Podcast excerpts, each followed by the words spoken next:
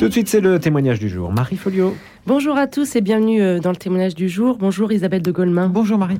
Alors, euh, vous êtes avec nous parce que il y a votre actualité. euh, c'est la 96e édition des Semaines sociales de France qui a lieu à Lille. Euh, mais aussi en ligne d'ailleurs ce week-end. Mais euh, c'est un rendez-vous qui réunit chaque année des acteurs qui contribuent concrètement au bien commun. Alors vous êtes Isabelle de Golemin, la présidente des Semaines sociales, mais nous sommes rattrapés malheureusement par l'actualité de l'Église, l'affaire de la non-divulgation prise à l'encontre de l'ancien évêque Michel Sentier ne cesse de poser question. Alors je rappelle les faits, l'évêque émérite de Créteil est accusé d'avoir instrumentalisé le sacrement de la confession à des fins sexuelles alors qu'il était prêtre dans la Manche dans les années 90. Aujourd'hui, un appel a été lancé par l'évêque de Luçon en Vendée où Michel Sentier a été prêtre de 2001 à 2007. Alors après l'affaire Barbarin, le rapport de la SIAZ, aujourd'hui les catholiques se demandent quand l'Église adoptera-t-elle vraiment une politique de transparence Euh, Isabelle de Golemin, vous êtes vaticaniste, vous avez été correspondante durant de nombreuses années à Rome et surtout euh, vous avez écrit Histoire euh, d'un silence autour des affaires de pédophilie à Lyon. Alors maintenant, on pourrait presque écrire Histoire d'une non-divulgation. Oui, ou d'un secret, c'est-à-dire ce qui est quand même très impressionnant, c'est de voir comment dans l'Église institutionnelle, parce que l'Église c'est nous aussi, hein, Oui. mais dans l'Église institutionnelle, il y a encore une culture du secret. On préfère ne rien dire en se disant euh, on va pas nuire à l'image de l'Église. Et puis peut-être aussi une culture euh, d'une gouvernance très fermée, c'est-à-dire que les évêques, ils le reconnaissent d'ailleurs, hein, Monseigneur Winzer a fait un, beau texte là-dessus. Les évêques se sont dit qu'ils allaient gérer ça entre eux une nouvelle fois. Non, ils peuvent pas gérer ça entre eux, surtout quand l'un des leurs est, est- est- est- est concerné. Bien Dans sûr. les entreprises, c'est le même sujet. Il faut toujours un tiers. Et, et- et là, ils ont vraiment manqué euh, finalement de de- bah, d'aide, de soutien extérieur, de, de- de gens qui pouvaient leur dire euh, bon ben voilà euh, comment il faut agir dans ces cas-là. Il faut le dire. Il faut. Et, et ils ont voulu tout gérer entre eux et donc tout garder secret, puisque finalement euh, sur Monseigneur Sentier, ça a été dit aux évêques à Lourdes il y a Mm. un an, donc ils le savaient tous. hein qu'il y avait des soucis sur Monseigneur Sentier. Donc personne ne l'a dit, ils ont sans doute promis le secret. Et, et- et voilà, on en arrive là. C'est-à-dire qu'à force de vouloir tout cacher, ça explose et de manière beaucoup plus irruptive. Oui, mais pourtant, le rapport de la SIAZ avait été commandé par l'Église elle-même. Euh, Est-ce qu'elle s'est pas sentie un peu débordée par les conclusions?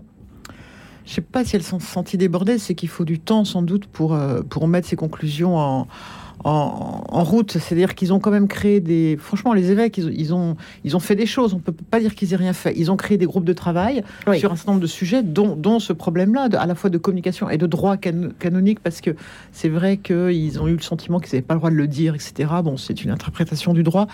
Et, et- et de ces groupes de travail, sont, il y, a, il y a beaucoup de laïcs dedans, il y a beaucoup de gens euh, voilà, compétents sur leur domaine d'expertise. Ils, vont les- ils vont les recevoir à Lourdes, là. Donc, euh, voilà, ils- ils- je, je pense que c'est surtout que ça met du temps à, à- rentrer dans, dans les mœurs de l'Église. C'est plutôt Oui. ça. Ils, Oui. ils font des choses, mais ils n'arrivent pas à aller au bout de ce qu'ils font. Et puis, il y a en- certains évêques, il y a certains clercs qui ne voient pas encore euh, la gravité des choses. C'est-à-dire, pour eux, c'est pas très grave. Euh, mo- moi, j'ai un, un- un- un prêtre, j'ai lu une homélie d'un prêtre pas loin d'ici, d'ailleurs, d'un curé de, de Paris, qui a expliqué oui, il y a des scandales dans l'Église, dans son homélie, hein, il y a des scandales dans l'Église, mais il y a bien pire, c'est le concubinage avant mariage, y compris chez les catholiques. Oui. C'est criminel de dire ça. Ouais. Je veux dire, la- C'est-à-dire les- que vous- il il- il y a comme une cra- graduation de, Voilà. de- de- de- du mal entre il y a une guillemets. graduation, puis on leur a tellement dit, euh, voilà, il faut pas, pas, pas de relation sexuelle avant le mariage, que pour eux c'est le mal absolu, Ouais. alors que le C'est la mal priorité. absolu, c'est le crime sexuel qui est un crime. Ouais. Et, et beaucoup ne, ne sont pas encore dans, dans- dans cette idée-là. quoi. Donc pour vous, ils ne réalisent pas. Ouais, il y, y en a qui réalisent pas, qui veulent pas réaliser parce que c'est dur. Et euh, oui, parce qu'ils se y a- sentent attaqués ils se personnellement. sont attaqués. Puis je pense qu'il y a aussi une, une manière de voir la, la morale sexuelle, une manière de voir les interdits dans l'Église qui a fait beaucoup de mal en fait. Et, et on s'est polarisé sur un certain nombre de, de, de- de- voilà de, péchés en disant ça c'est pas bien, ça c'est pas bien, sans voir les, les- les péchés bien plus gros quoi. Tu ne tueras pas euh, le- vraiment la- la- l'agression sexuelle. Moi j'ai rencontré des victimes, toutes ne réagissent pas pareil, mais, mais mais ce sont vraiment des crimes. Il faut voir que les gens sont quand même détruits après. Est-ce que vous croyez qu'il manque aussi un petit peu de formation pour ces futurs prêtres, ces futurs évêques? Oui, il manque de, formation. Et puis, c'est pas que de la formation au début.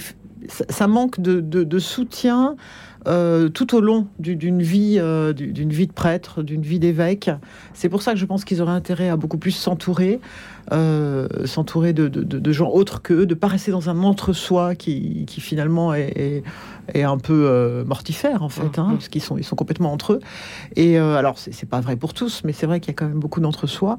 Et, et, et, je pense que c'est une formation, mais c'est un accompagnement au long de toute la vie. Vous savez, quand on est en couple, c'est pas facile ce qu'on vit en couple toujours. Hein, c'est voilà, mm. on, on, a des choses et tout, mais c'est vrai que déjà il y a, y a l'altérité qui, qui, est là tout le temps, hein, l'autre du couple, il y a les enfants, et, et donc peut-être que ça, ça, ça, circule mieux. Bon, quoique c'est pas non plus formidable, mais voilà, je, je pense qu'effectivement le, le, problème du prêtre ou de l'évêque est très seul, euh, c'est un vrai sujet. Alors il y a une dernière affaire qui vient de sortir là, un prêtre à Versailles qui, qui, qui est décédé et pour son, le, la paroisse a communiqué euh, son enterrement en disant qu'il que ça serait en privé car il avait été euh, car il avait des sanctions sur lui. En fait, on s'est rendu compte qu'il il y avait une plainte déposée contre lui pour viol et agression sexuelle en 2019, ce qui est pas rien. Pourquoi est-ce que ça reste euh, pourquoi ça reste déjà flou ces sanctions? Pourquoi on, on ne sait rien? Oui, alors, euh, enfin, moi, je, on connaît pas bien encore l'affaire. Ce qu'il qui y a, c'est que bon, il y a la présomption d'innocence. Est-ce qu'il y avait eu un signalement à la justice? Je l'espère. Hein, les évêques. Oui, il y avait une plainte déposée, oui. Et, et, et, par les évêques aussi, qui doivent oui. maintenant signaler à la justice. Euh, après, ce qu'il faudrait vraiment dire à, à la hiérarchie euh, de l'Église, c'est d'arrêter de prendre les laïcs pour des enfants. C'est-à-dire qu'il y a une espèce de, de, truc comme ça, je suis le pasteur, vous êtes les brebis, vous êtes les moutons, donc les moutons, ça suit quoi qu'il arrive. Et, et c'est vrai qu'il y, y, a une infantilisation euh, des catholiques au, à laquelle les catholiques contribuent. Moi, moi je, je, suis toujours frappée de voir comment, combien les laïcs souvent disent oui, bon, bah, allez, c'est l'affaire du prêtre, et puis du coup, ils se désintéressent des choses. Non, c'est aussi nous, laïcs, qui devons dire aux, prêtres, aux clercs, écoutez, on est ensemble, le peuple de Dieu, et on va réagir ensemble. Voilà. Donc d'un côté comme de l'autre, effectivement, il y a, besoin de dialogue et puis de, de, de, mise à égalité. Enfin, vraiment, il faut arrêter de nous prendre pour des enfants. Ça, ça me paraît très important. En fait, pour vous, l'Église oublie trop souvent qu'elle est une et universelle. Oui, et puis de, de, enfin, Vatican II l'a rappelé, mais Saint Paul le disait déjà, c'est un corps où, où, où, nous avons tous une vocation, nous avons tous quelque chose à faire. Donc, euh, donc c'est pas du tout une, une armée de, de, de, soldats avec des, des oui. colonels qui commandent. Donc c'est ça quand même qui a du mal à rentrer dans, dans, dans les têtes. Mais, mais honnêtement, c'est aussi dans les têtes des laïcs. C'est-à-dire que je pense que le catholicisme est fait de telle manière que, que nous, catholiques, euh, ben, on, on est dans une espèce d'obéissance qui n'est pas une vraie obéissance, qui en fait euh, voilà, on se dit c'est leur problème, c'est pas le nôtre. Et puis donc on, on, critique parfois, et puis on fait rien. Donc nous aussi, euh, on a voilà. On catalogue un peu, il y a les prêts d'un voilà. côté et nous de l'autre. Je pense vraiment que, que, que, les torts sont assez partagés. Alors aujourd'hui, bon, il y a quand même des laïcs qui ont pris les choses en main et il y a effectivement des évêques qui ont du mal à faire confiance aux laïcs. Quoi. Il faut vraiment euh, qu'ils se disent qu'ils peuvent faire confiance. Et puis, il y a peut-être aussi quelque chose par rapport à la presse, à l'information. Euh, L'affaire de Sentier a été rendue publique par deux organes de presse, mmh. Hein, mmh. Euh, et notamment euh, Famille chrétienne. Euh, qui, est quand même un organe qui est plutôt respectueux par rapport à la hiérarchie. Euh, et puis Goliath, qui par, par, contre un peu le canard enchaîné de l'Église, donc, voilà, plus piquant. Euh, et c'est impressionnant de voir comment les évêques avaient dit oh là là, ça va sortir, oh là là, les journalistes, c'est vraiment des fouilles poubelles, etc., pour pas dire autre chose. Et, et ils ont le sentiment d'être agressés par les médias. Je, franchement, je pense que les médias catholiques, ils en ont ras-le-bol de ces histoires, au moins autant que les évêques, sinon plus, parce que nous, on a, on a quand même des jeunes journalistes qui, qui sont complètement euh, perturbés par toutes ces affaires. Donc, on a d'autres choses à faire aussi, quoi. Si on le fait, c'est simplement parce que il euh, y a une une, une, opinion publique, et notamment une opinion publique catholique, qui doit être, être informée. On ne le fait pas par plaisir. Et par et donc, respect pour, le, aussi les, pour les par victimes. respect pour les victimes, par respect pour l'opinion publique catholique, par respect aussi d'ailleurs pour les évêques. Donc il faut aussi que, que les évêques se disent que voilà, les, les journalistes ne sont pas parfaits, les journaux on, ne sont pas là non, pas non plus pour passer de la pommade à l'institution, par contre elles sont là pour faire de l'information. Mmh. On n'est pas là pour fouiller les poubelles. Quoi. Et, et, le problème c'est qu'on on fait notre boulot et on le fait euh, parce que parce que c'est notre boulot, c'est notre mission, c'est notre vocation. Mais ce que vous dites là veut dire que finalement les évêques sont pas encore prêts à avoir une transparence. Non, ils sont pas prêts à avoir une transparence et une communication. En fait, ils veulent maîtriser les choses. Ils veulent maîtriser. Alors, malgré tout ce qui se passe. Malgré tout ce qui se passe, c'est une espèce de conception de la vérité dont ils seraient les, les tenants. Et, et je pense que la vérité, elle se construit ensemble. Euh, la vérité, elle se construit dans le dialogue, dans l'ouverture. Elle se construit pas comme ça, elle vient pas du haut. Euh, c'est Paul VI qui le disait, hein, l'Église doit être dialogue, et je, je pense qu'il avait raison. Donc, euh, donc voilà, il faut, il faut vraiment qu'ils acceptent que, que l'opinion publique, que les médias contribuent à construire cette vérité avec eux. Et même qui travaillent tous ensemble, en fait. C'est ça. Alors, ça, ça se fait quand même. hein. Il faut vraiment pas dire que ça se fait pas. Il y a, Oui, donc, il y a- y a ces une de évolution. travail, y une évolution. Mais c'est très lent. Et, et tout de suite, dès qu'il y a une attaque, alors surtout quand c'est un évêque qui est attaqué, c'est comme un hérisson. Là, ils ressortent leurs épines et il faut pas y toucher. Mais parce qu'ils se sentent tous attaqués, peut-être aussi, non Est-ce que Oui. l'Église se sent pas vraiment euh, affaiblie, euh, attaquée Mais- personnellement? Mais oui, mais l'Église, c'est nous. Et nous aussi, on est affaiblis. Et nous aussi, on est attaqués. Et nous aussi, ça devient dur de, de dire qu'on est catholique. Franchement, ça Ouais. devient très dur aujourd'hui en France.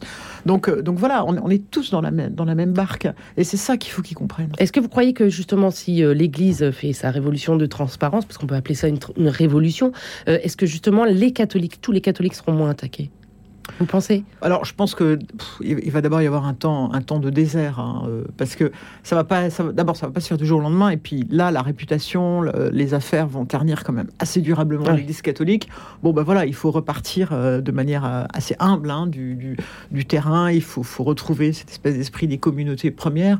Et c'est vrai qu'aujourd'hui, l'Église peut difficilement parler. L'Église institutionnelle. Alors, les, les- je pense, moi, je suis persuadé que les chrétiens, les catholiques peuvent parler à la société. C'est vrai que les évêques aujourd'hui ont une parole qui est complètement dévaluée. Ouais, à part toutes les affaires qui. Mais je voudrais revenir. Vous avez parlé un peu du droit canonique. euh, Vous avez évoqué le droit canonique. C'est quand même encore quelque chose qui reste euh, flou puisque les sanctions contre ces prêtres n'ont pas à être divulguées. Elles doivent être divulguées seulement à la victime. Est-ce que ça, ça peut pas évoluer? Est-ce que le droit canonique est prêt à évoluer? Bah, il, faut, il faudrait. Il y, a, il y a déjà eu des évolutions euh, par le pape François, et puis il y a aussi le droit. Il y a aussi le droit civil, et, et les évêques en France doivent en tout cas se conformer au, au- au droit, au droit pénal français. Donc, donc faire, faire, ce- faire ce qu'il fait, c'est-à-dire euh, de- donner les sanctions à, à- à- à tout le monde, le, avertir les victimes, etc. Donc euh, voilà, c'est vrai que là, il y a deux droits qui sont un peu en, confrontation, en bisbille, oui. et, et, euh, et- et il faudrait mettre les choses à plat. Mais, mais c'est une interprétation hein, de, de dire qu'on n'a pas le droit de le dire. C'est Ah oui. quand même leur interprétation. D'autres disent, mais ils auraient très bien pu le dire. Parce qu'on le euh, lit en tout cas. Oui, c'est ça. C'est eux, c'est leur défense. Oui, oui. Euh, mais Rome nous avait dit, c'est pas forcément vrai. Et, voilà, il y a eu des moments où ils l'ont dit, ils le disent maintenant pour des prêtres. Là, c'est parce que c'était un évêque. Et en plus, on sait très bien que quand on commence à avoir des victimes sur un prêtre, il faut euh, le dire pour que d'autres victimes se déclarent. Il y a, y a- y a à la fois le côté effectivement euh, qui est important hein, de, de- de la justice, qu'il faut qu'elle puisse faire son travail, mais il y a aussi des, des victimes et une parole qui doit être libérée. Et on a toujours vu, ça s'est passé à Lyon, mais c'est passé ailleurs aussi, et là ça se passe, puisqu'on commence à découvrir de nouvelles victimes de Monseigneur Sentier, et je pense que c'est pas fini. Euh, voilà, il faut le dire, parce qu'il y a des victimes qui n'osent pas parler, c'est vraiment des affaires intimes extrêmement complexes. Il y a quand même, il va y avoir une, révolution. C'est quoi? Il y, a, il y a un, un nouveau nonce apostolique, un nouveau nom, puisqu'il est là depuis 2020, euh, qui prend une relève un peu compliquée aussi, puisque l'ancien euh, nonce apostolique a été aussi accusé de, euh, de, de- d'ép- euh, d'agression.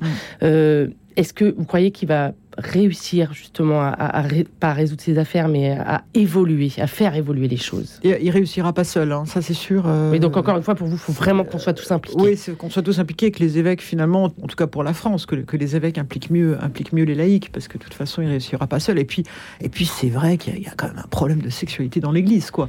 Ça, c'est quand même effrayant quand on pense que l'ancien nonce aussi agressé sexuellement, qu'on pense qu'on Mais est-ce que le silence ne, ne, ne- ne- n'engendre pas ce problème aussi Au-delà du, le de- du silence, mal l'entre-soi, le- une théologie sexuelle complètement mal, mal comprise, euh, d'espèces d'interdits qu'on a mis partout. On en a mis tellement que finalement les gens vont dans des, dans des situations euh, criminelles pour ne pas euh, avoir l'impression. Ils préfèrent donc, euh, effectivement, pour, pour ne pour rester, je sais pas, pour, pour rester chaste, et du coup, ils, ils vont vers le crime et vers les enfants. Enfin, il y a, il y a- y a plein de choses qui sont complètement brouillées dans leur tête. On se dit souvent, on se dit, mais qu'est-ce qui leur a mis ça dans leur tête? Monseigneur Sentier, je me dis, mais c'est incroyable, ce Mm. type, il a été évêque deux fois, et il a pu vivre avec ça, et il a pu avoir cette formation, il avait quand même été bien formé.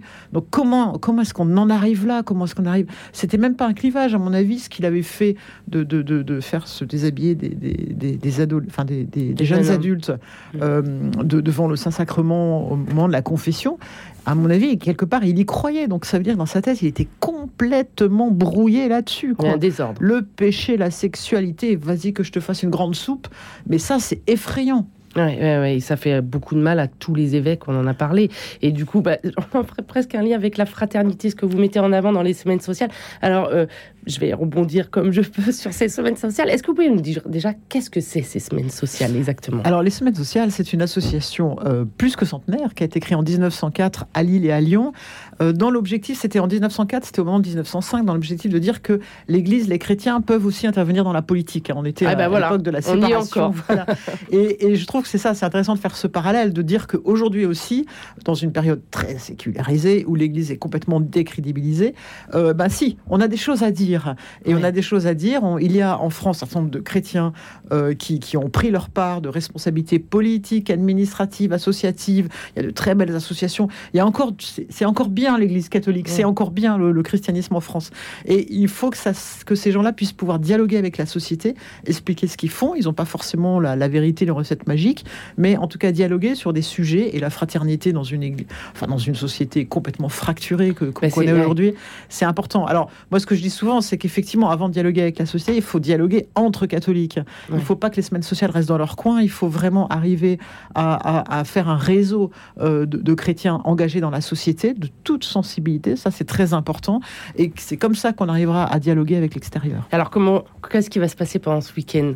Des Alors- temps forts, des, des- les, les chrétiens vont se rencontrer et communiquer? Alors, c'est des temps forts parce que les, donc, les, les gens des semaines sociales, qui sont pas d'ailleurs tous catholiques, mais euh, en tout cas, euh, c'est vrai que c'est quand même majoritairement des catholiques, euh, vont venir pendant trois jours, hein, de vendredi à dimanche, pour euh, entendre des, des grandes personnalités. Donc, euh, par exemple, Jean-Marc Sauvé qui vient, non Mhm. pas comme euh, rapporteur de, De- de sur la les abus sexuels, mais comme haut- ancien haut fonctionnaire, il a été numéro 2 quand même de l'État, Euh, Cécile Duflot, voilà des gens comme ça qui sont, qui sont des élus politiques, mais aussi des, des gens qui, se, qui sont dans des associations, qui, de- des gens de Saint-Égidio pour parler de la paix et de la guerre, etc.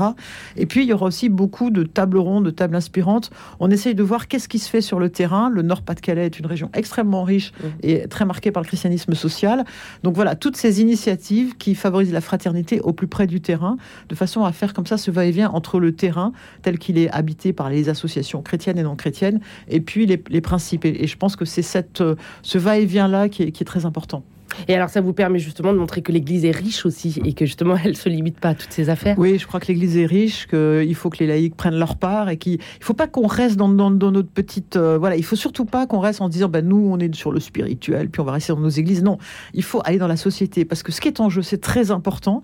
Dans 15 ans, est-ce qu'il y aura encore une voix chrétienne en France? C'est ça, c'est ça qui est en jeu. C'est-à-dire que C'est une voix qui affaiblit déjà. C'est une voix qui est affaiblie, où les gens n'osent plus parler. Moi, je pense qu'il y a plein de chrétiens qui font plein de choses. Il faut qu'ils le disent. Il faut qu'ils entrent en dialogue. Il ne faut pas qu'ils se rétractent. Euh, c'est vrai que c'est pas facile de faire la politique aujourd'hui quand vous êtes centriste, par exemple macroniste. Vous n'êtes pas forcément d'accord avec toutes les réformes sociétales. Vous choisissez quand même d'aller par là, ou alors d'aller euh, à droite ou à gauche, d'être dans des partis politiques qui sont pas complètement d'accord avec vous. Donc, il faut arriver à pouvoir dire que vous n'êtes pas d'accord sur tout. Il faut arriver à avoir des arguments pour ça.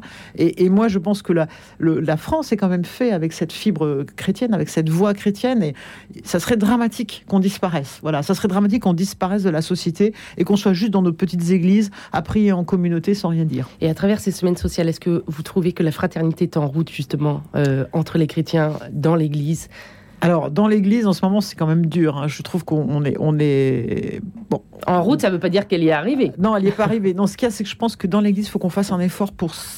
Pour dialoguer entre nous, pour s'écouter, pour arrêter d'être sur ces espèces de fractures euh, chrétien de gauche, chrétien de droite, euh, chrétien intégriste, chrétien traditionnel- traditionnaliste, chrétien Mm. progressiste. Enfin, ça, il faut en finir. D'ailleurs, les jeunes, ils en peuvent plus de ça.